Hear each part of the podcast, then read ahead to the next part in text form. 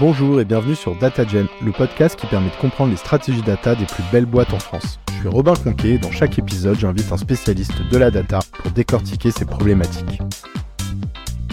La situation initiale, c'était que il y avait du reporting Power BI avec des centaines de rapports Power BI qui étaient branchés directement sur les systèmes sources. Chez nous, ce qu'on voulait mettre en place, c'était Databricks et la, l'architecture médaillon qui est de mettre des données en bronze, silver, gold. Et nous, on était dans ce bottleneck-là où on avait plein de modèles et à chaque fois qu'il fallait rajouter une petite couche, il fallait vraiment savoir où est-ce qu'on la mettait et on s'en sortait plus manuellement.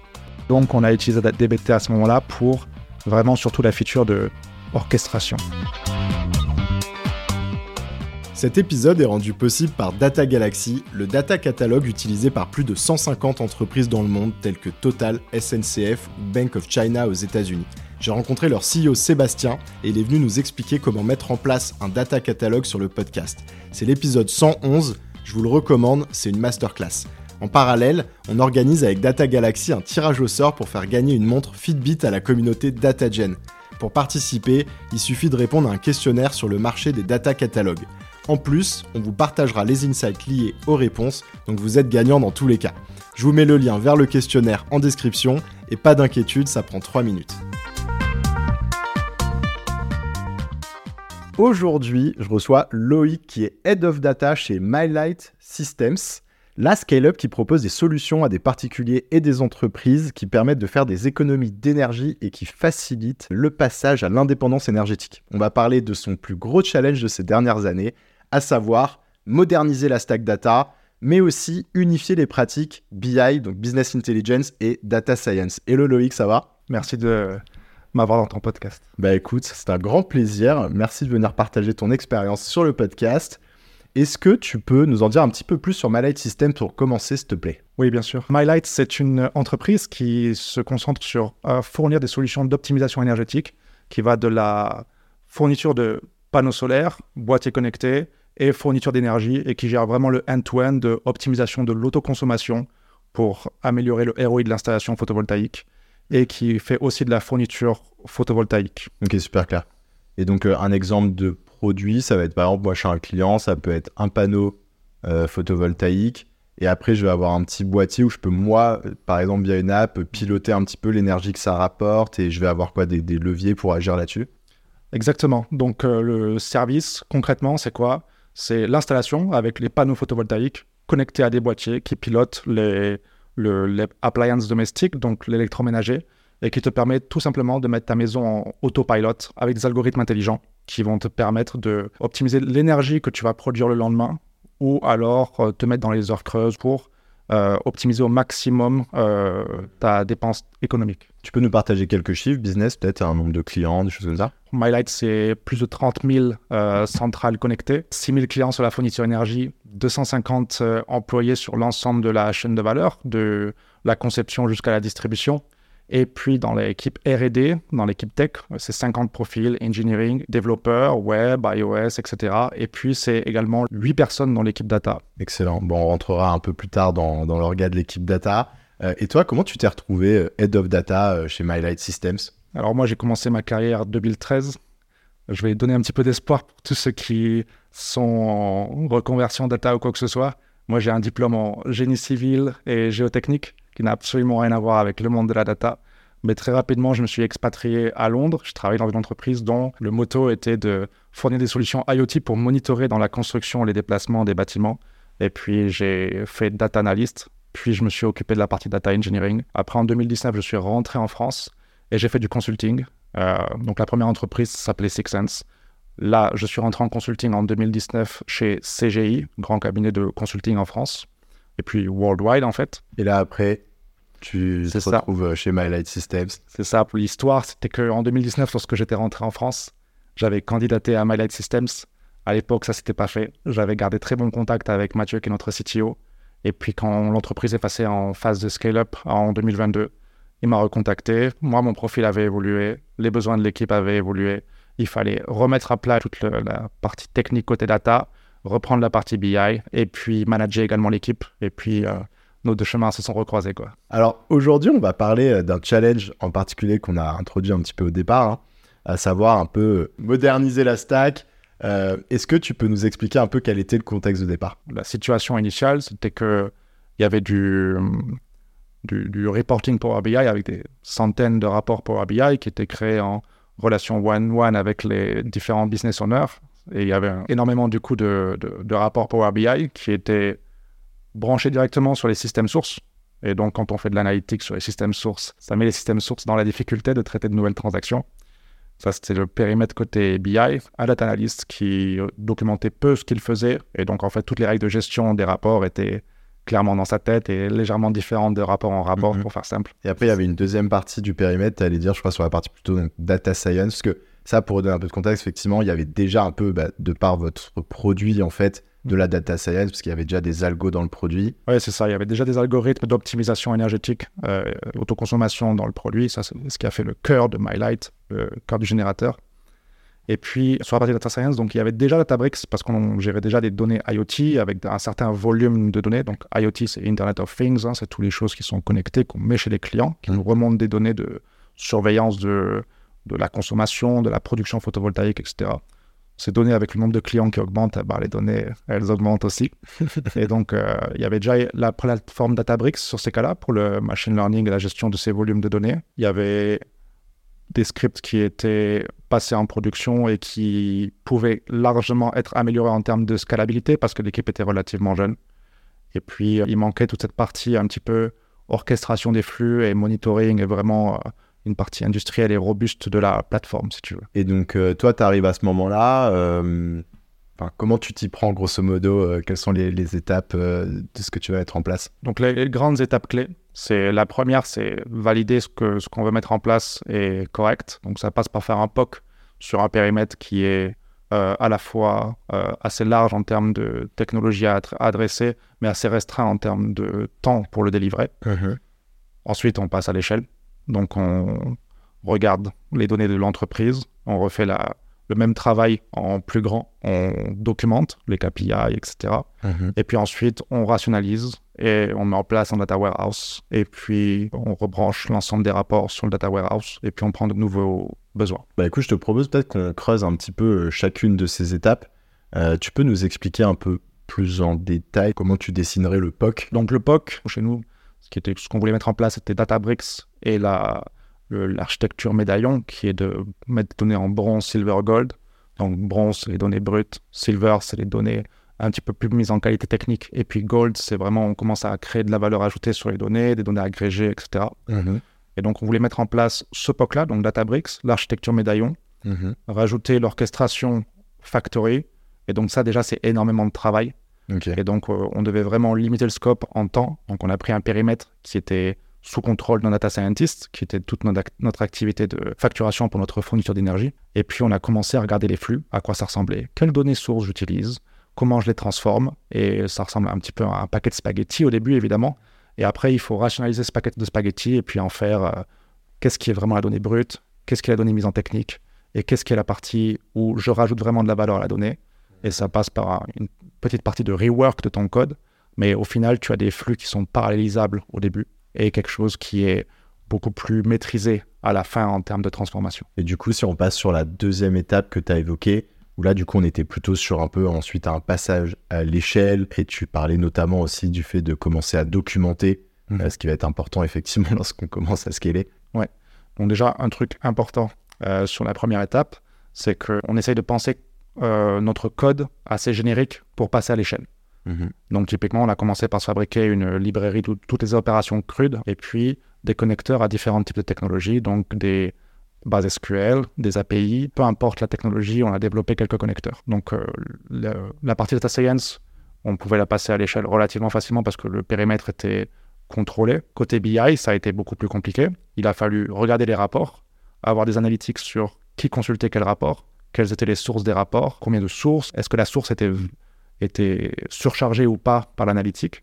Et après, c'est un gros tableau où en gros, tu as le nom de ton rapport, de ton dashboard, les sources qu'il utilise, la quantité de sources, complexité, la priorité business, etc. Tu te fais une matrice avec plusieurs éléments et tu priorises euh, comme ça la migration. Donc tu migres les rapports qui ont le plus d'impact Et je conseille de commencer par ceux qui, critiquement, ont vraiment du mal sur les systèmes sources et qui sont lourds en termes de volume de données, Mhm. parce que c'est là où on a le plus gros impact le plus rapidement, parce qu'on va décharger rapidement un système source et on aura fait de la migration au même moment. Et ça, peut-être, je fais juste une pause, une seconde là-dessus, parce que je trouve ça intéressant, et peut-être pour certains membres de l'audience qui nous écoutent. C'est assez classique, j'ai l'impression, pour une startup au début, quand tu fais de l'analytics, d'aller brancher tes dashboards directement sur les systèmes sources ou sur ce qu'on appelle la prod. C'est-à-dire qu'en fait, on n'a pas un warehouse, une base de données intermédiaire qui vient faire un peu le, tampon. Ce que tu dis, c'est que ça, c'est une- c'est pas forcément une mauvaise pratique. Ça, ça peut être une bonne pratique au début pour aller vite, mais au bout d'un moment, ça ne fonctionne plus quand tu commences à avoir trop de tableaux de bord euh, parce que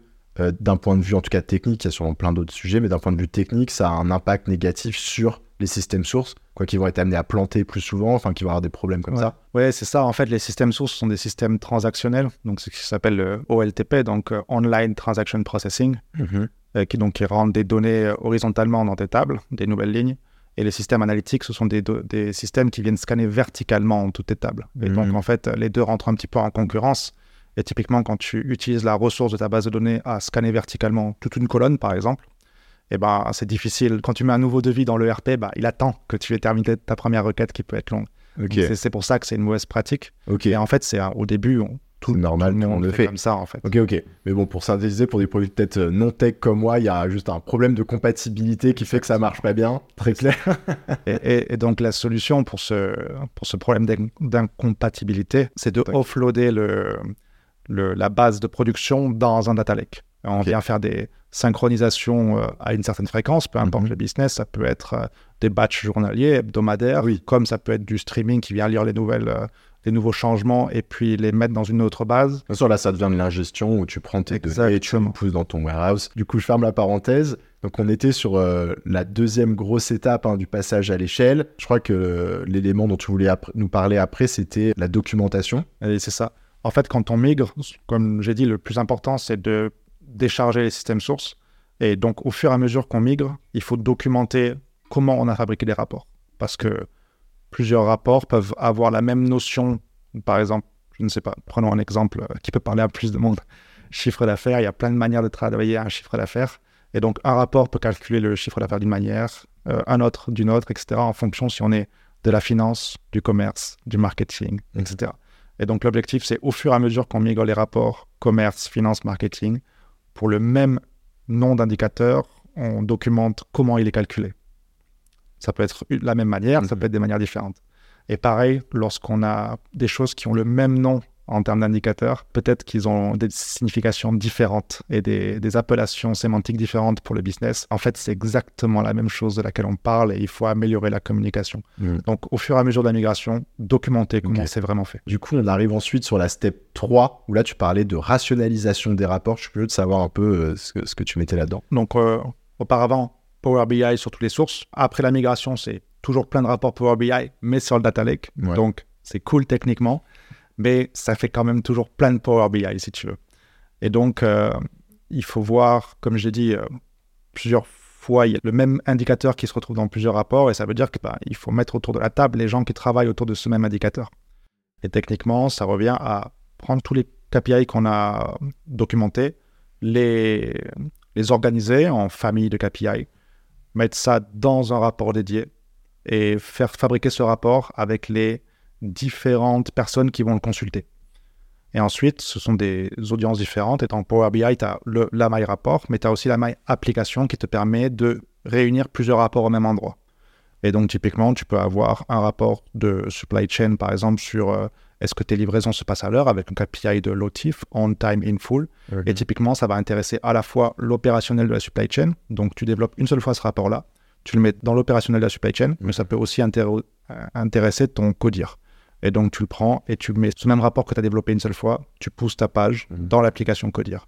Comme ça, quand le codir et la supply chain se connectent les deux à leur application, avec leur gestion de droits, etc., ils vont quand même voir le même jeu de données, les mêmes indicateurs, les mêmes euh, informations. Ok. Ah oui, donc tu commences à, ouais, à un peu casser les doublons au niveau de rapport. Et ça, en fait, tu le fais dans Power BI. Alors, il y a deux parties. Parce que les Power BI, donc, ils sont branchés en Silver quand tu as fait ta, ta Mhm. migration, la plupart du temps, parce que tu as copié un pour un ton système source.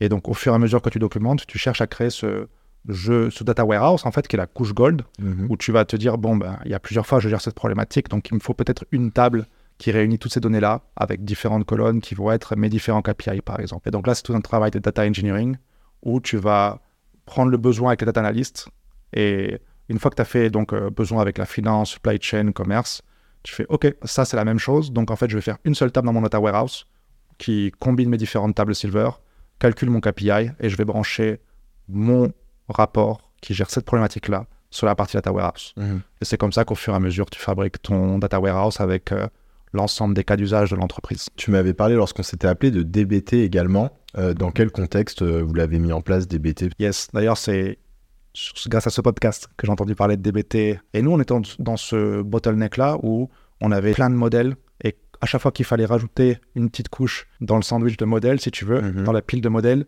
il fallait vraiment savoir où est-ce qu'on la mettait et on s'en sortait plus manuellement. Donc, on a utilisé DBT à ce moment-là pour vraiment surtout la feature de orchestration, de vraiment ne plus réfléchir au DAG et vraiment euh, qui gère toute cette complexité-là de nos empilages. Ah, c'est super intéressant parce que je savais, je me souvenais pas que c'était un élément qui était particulièrement mis en avant. Je pensais que ça arrivait que tu utilises DBT, mais que tu utilisais quand même une brique d'or- d'orchestration, genre Airflow ou une autre. Mais c'est juste qu'en tout cas, pour les modèles qui sont un peu euh, tous gérés à l'intérieur de DBT, là, tu as l'orchestration qui est gérée un peu euh, by design et qui te ça. permet de de- d'avoir un peu moins cette problématique euh, plate spaghetti, comme tu disais. quoi. Exactement. Et en fait, DBT, si tu veux, le grand batch qui tourne les soirs, il va récupérer des sources, transformer en silver. Mm. Les data scientists, ils ont quelques traitements en PySpark pour toutes leurs données IoT. Mhm. Et côté BI, on a en parallèle de ça DBT qui est orchestré dans la factory, de manière générale. Mais DBT lui-même, toutes les tables qu'il doit gérer, il sait tout seul comment les orchestrer. Et ça, c'était notre euh, bottleneck principal, notre goulot d'étranglement euh, technique qui nous faisait perdre énormément de temps. Alors du coup, on viendra un petit peu sur cette partie stack euh, dans une minute pour que tu nous en dises un peu plus sur les outils que vous utilisez. Avant ça, j'étais curieux que tu me dises, bah, si je reprends les trois étapes, euh, donc euh, bah, mettre en place un, POC, hein, donc avec Databricks, euh, puis passer tout ça à l'échelle, documenter, puis ensuite rationaliser un petit peu les modèles, que ce soit dans Power BI ou dans le warehouse avec DBT également. Ça a été quoi ton plus gros challenge, tu dirais? Là, on a parlé de beaucoup de choses qui sont techniques, mais en fait, le plus gros challenge, il n'a même pas été technique. Il a été le fait que pendant qu'on faisait cette migration, qui était un prérequis nécessaire à notre accélération par la suite, eh bien, le business, il s'est pas arrêté. Le business avait quand même besoin d'analyses, de nouvelles analyses, de comprendre certaines trends sur leurs données, etc. Et en fait, le business, tout simplement, comprenait pas pourquoi on était en train de migrer. Et ça, ça a été le challenge principal, d'expliquer ce concept de dette technique où on ne peut pas créer de nouvelles valeurs ajoutées sur un système qui n'est pas pérenne Mm. parce que euh, on va juste se créer des, des soucis pour l'avenir. Mm. Et au fur et à mesure qu'on migrait, on s'est aussi rendu compte qu'il y avait quelques petits couacs parce qu'une seule personne qui fabrique tout, ça peut laisser place à quelques petites euh, en fait dans nos analyses. Et typiquement, le fait de rationaliser, ça nous a permis de voir tous ces petits éléments-là qui- qu'on avait loupés. Et potentiellement, tu as des chiffres qui sont différents de l'un à l'autre. Pas grand-chose. Il faut voir lequel est vraiment le plus juste. Et il s'est avéré que la plupart du temps, c'était dans le data warehouse plus correct parce qu'on avait été beaucoup plus rigoureux quand on l'avait fabriqué. Et donc, le challenge principal, ça a été de, faire du stakeholder management ou expliquer aux gens, voilà, on est en train de migrer, c'est important. On a l'impression de ralentir, mais c'est ralentir pour mieux accélérer, ralentir pour mieux se lancer. Et les chiffres, on parle d'eux-mêmes, en fait. euh, donc, on a, on a eu ces, ces problèmes ou de communication entre les anciens indicateurs et les nouveaux indicateurs. Une fois que tous les loups étaient levés, on est resté sur les nouveaux indicateurs. Ça, c'est le premier win déjà. Et ensuite, le deuxième élément important, c'est que depuis la fin de la migration, en fait, une fois qu'on avait migré un rapport, on pouvait traiter de nouvelles analyses. Et en fait, ces analyses, vu que quand on avait migré, on avait documenté et mis sur la couche Data Warehouse, les nouvelles analyses sur le même périmètre allaient beaucoup plus vite parce qu'on avait déjà modelé les données euh, de manière générique pour traiter ce cas d'usage. Donc, euh, un cas, par exemple, c'est les scoring clients qui sont basés sur des données de facturation. On avait déjà migré la finance, on avait déjà mis au clair les données de facturation. Donc, faire du scoring client, c'était une semaine de travail versus euh, beaucoup plus s'il, a fait, s'il avait fallu migrer un rapport, plus le recréer, puis remouliner la donnée, etc. Et du coup, si on revient sur la stack, tu as parlé de Databricks, de DBT. Est-ce que tu peux nous refaire un petit peu la high-level design euh, en 30 secondes? Alors, on utilise Data- Azure Data Factory, toute la tech chez MyLight est sur Azure. Donc Azure Data Factory pour orchestrer. Mhm. Le compute, c'est Databricks. Stockage, on stocke du- dans le Delta Lake. Delta Lake, c'est du format parquet sur du Azure Data Lake Storage, qui est la solution de stockage de chez Azure. Voilà les trois briques principales. Pour le serving de la donnée, on a à la fois le Workspace Databricks pour les utilisateurs avancés qui peuvent faire des requêtes SQL et du, du dashboarding light, de l'exploration de données. Power BI pour les rapports qui sont industrialisés et le reporting. Mhm. Et puis, toute cette plateforme-là, elle log et elle monitor dans les solutions de chez Azure qui sont euh, Log Analytics et App Insights. Comme ça, on a des dashboards de surveillance qu'on regarde tous les matins. Pourquoi vous avez choisi de partir euh, sur Databricks? Euh, Tu as dit effectivement au début bah, que de toute façon que l'outil était déjà un peu en place, donc je suppose que ça a joué, mais est-ce que Mm. plus globalement, il y avait une conviction de votre côté? Il n'y avait pas Data Warehouse côté de manière générale, hein, euh, parce que tout était branché sur le système source. Et il y avait déjà Databricks pour des problématiques de volumétrie, où typiquement, euh, avec le Delta Lake et les fichiers parquets, tu réduis énormément la taille de tes données si tu veux quand tu les stockes. Et Databricks était déjà là, et l'équipe Data Science avait déjà des cas d'usage où ils utilisaient les, à l'époque le workflow de Databricks pour orchestrer tes, tes pipelines qui fonctionnent euh, très bien. Et donc ça, fait, ça faisait déjà le travail, l'équipe était déjà familiarisée avec la solution. Donc ça, c'était pour toute la partie plutôt data science. C'est ça. Et après, niveau data warehouse, moi-même, je viens d'un background où euh, on faisait les zones euh, staging, data warehouse, data mart, etc., si tu veux. Et en fait, cette architecture lambda, tu la retrouves dans Databricks avec l'architecture médaillon. Et donc, tu peux faire ce qui s'appelle le lakehouse. Et le lakehouse, ce n'est rien de plus que reproduire le pattern data warehouse avec staging qui est en bronze, mise en condition data warehouse qui est en silver ou gold selon les, les pratiques. Il ne faut pas vraiment être euh, très carré 100% sur ça. Le plus important, c'est de valoriser la donnée au fur et à mesure. Et puis la dernière partie, c'est la partie euh, data mart, consommation, et la partie gold en fait. Qui là est adapté vraiment à, directement à l'analytics ou de la donnée préparée, en tout cas euh, C'est ça. prête à être consommée. Quoi. Et le point le plus important également, comme je disais, c'est que on avait des cas d'usage, des analyses qui mêlaient à la fois les données IoT et à la fois les données de, de vente et de différents systèmes. Et en fait, on ne pouvait pas simplement avoir un data warehouse pour tel type d'analyse et un data lakehouse pour autre chose, pour optimiser sur les volumes, parce qu'en fait, toutes les données sont de plus en plus mixées.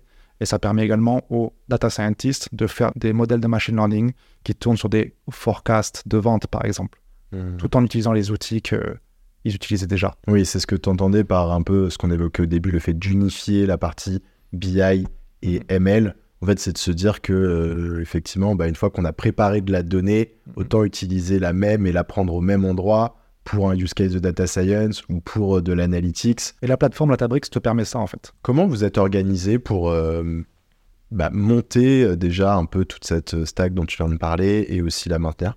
Yes. Donc l'équipe data au début, c'était trois data scientists. Et puis je suis arrivé et j'ai repris la partie BI. Donc ça a été staffé l'équipe BI. Donc avec un data analyst. Après, il y a eu un deuxième data engineer et puis deux data analysts qui nous ont rejoints en septembre. Et donc ça ressemble à quoi maintenant? Ça ressemble à deux data scientists, dont un qui s'est pris une petite appétence pour le data engineering au fil de la migration. deux data engineers qui s'occupent à la fois de la partie qualité du modèle DBT et les dat- les data analysts travaillent avec le métier. Ils euh, prennent les différents besoins en parallèle et ils se synchronisent dans des weekly DBT qu'on a mis en place avec les data engineers pour rapatrier dans la couche data warehouse les différents développements qui ont eu lieu sur les différents domaines de l'entreprise. Excellent. Euh, quelles sont les prochaines étapes euh, pour euh, l'équipe data chez Malite Systems? Prochaine étape, donc, c'est déjà de continuer le travail de data warehouse, un travail continu, hein. mettre en place une couche sémantique sur ce data warehouse pour que tous les différents métiers puissent retrouver leurs données et puissent l'utiliser, voyager à travers ce modèle de données qu'on met en place. Du coup, ça veut dire de aider les métiers à prendre en compétence sur l'outillage, donc euh, s'améliorer en requêtage SQL, modeling, comme pour favoriser la communication data-métier et aider les métiers à s'émanciper. Ça passe par la formation, change management, etc. L'objectif final de ça, c'est d'avoir un data warehouse qui est consommable et les gens qui sont prêts à faire de la self-service BI, qui ont les bonnes pratiques. Et puis, les, niveau côté analytics aussi, un dernier truc, c'est que on fait 90% de, de, de descriptif actuellement dans l'analyse. Donc, on regarde dans le passé à quoi ressemblaient les chiffres. Et là, il faut shifter ça vers être euh, plus dans le prédictif et prescriptif, se faire évoluer le, la valeur ajoutée de l'équipe data vers euh, quelque chose qui est plus de pas juste montrer les chiffres, mais montrer pourquoi et comment on peut améliorer ces chiffres. Écoute, Loïc, on arrive sur les dernières questions. Est-ce que tu as une recommandation de contenu à partager à nos auditeurs? Yes, j'en ai plusieurs. Donc le premier, c'est un bouquin qui s'appelle Scaling People, qui est top niveau management, en fait, niveau soit self-development et niveau management, c'est un très bon bouquin, Scaling People de Claire Hugh Johnson.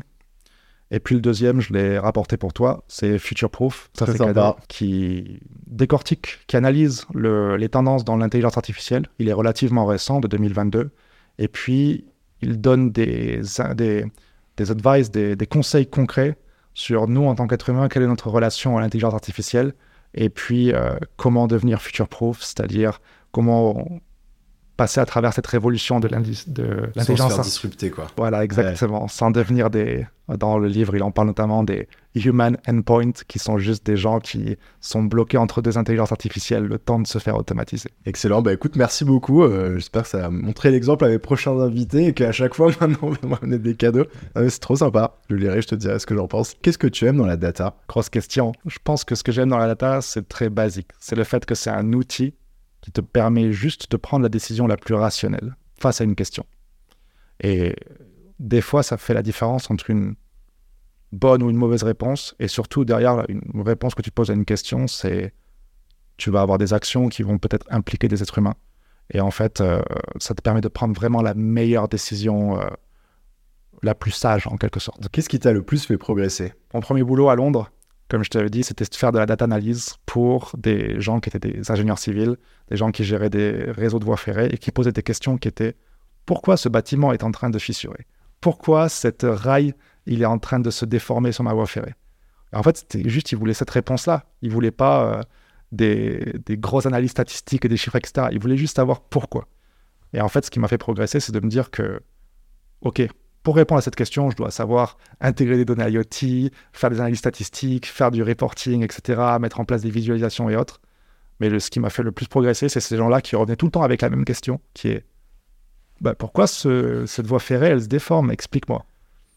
Et en fait, Ouais. euh, revenir tout le temps à la question et du coup avoir des stakeholders exigeants sur le niveau de détail dans la réponse que tu qu'ils attendaient et de vraiment comprendre pourquoi ça marchait pas, c'est c'est presque plus de la data en fait. Et t'as beau mettre en place une, une architecture nickel, tous les meilleurs state of the art, etc. Si t'arrives pas à répondre aux questions des, des gens qu'ils ont, bah, Tu sais ça rien. sert à rien. Euh, quel est le meilleur conseil qu'on t'ait donné? Bah, c'est le, dans le bouquin euh, que j'ai conseillé, Scaling People.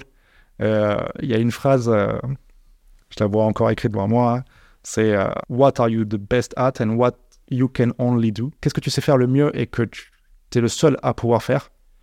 Et concentre-toi sur lister toutes ces choses-là. Et cette liste, il faut jamais qu'elle grandisse. Il faut que juste qu'elle réduise, réduise, réduise en taille parce que c'est là où tu apportes toute ta valeur ajoutée et c'est là où tu es le, le meilleur de toi en fait. C'est là où tu apportes le plus de valeur à tous les autres. Ok.